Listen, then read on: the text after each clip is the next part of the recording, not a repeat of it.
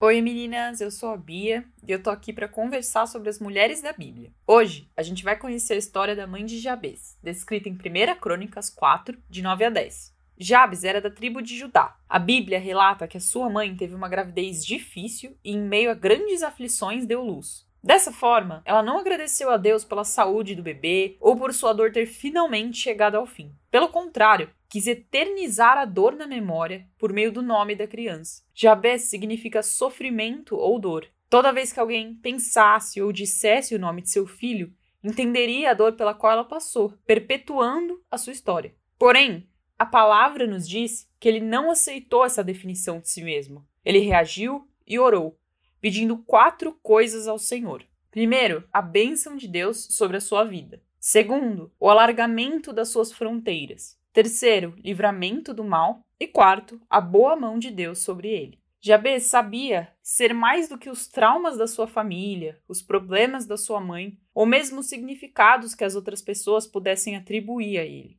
Ele era, antes de mais nada, o que Deus afirmava que ele era. E o Senhor o considerou o maior entre os seus irmãos, o mais nobre. O Senhor ouviu a sua oração e concedeu a ele tudo quanto pedira. Em meio à grande árvore genealógica de Israel estava um homem que pôde ver além do que foi feito ou dito a respeito dele.